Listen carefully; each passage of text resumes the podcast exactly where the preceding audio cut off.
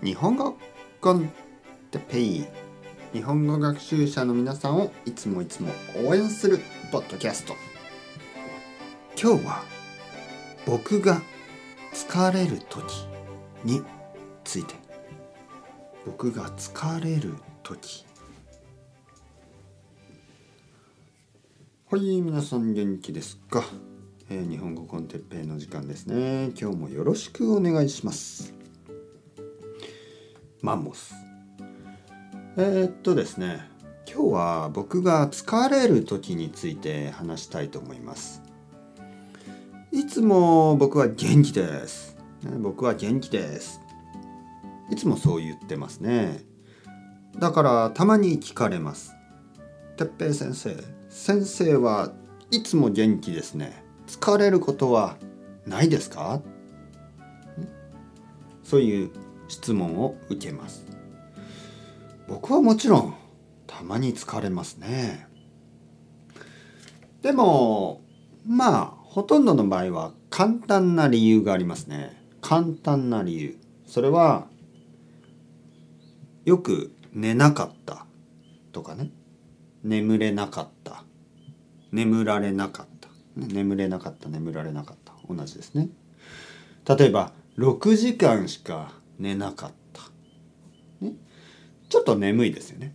6時間は。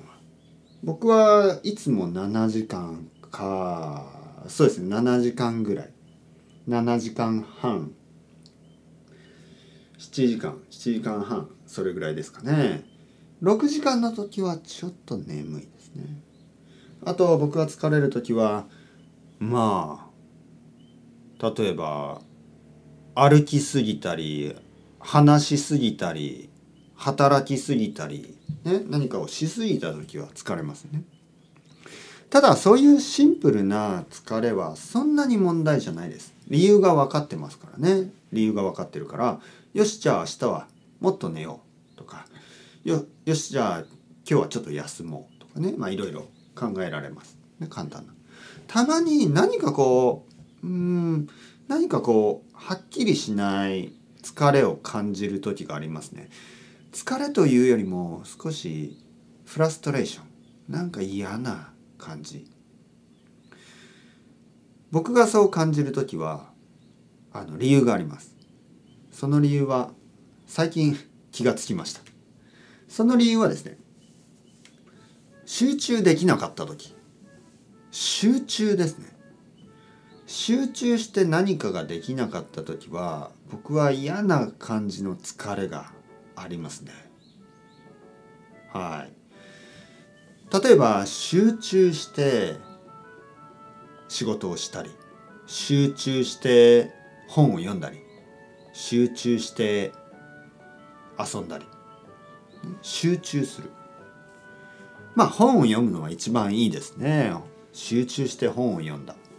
例えば30分ぐらい集中して本を読むとちょっとリフレッシュできます。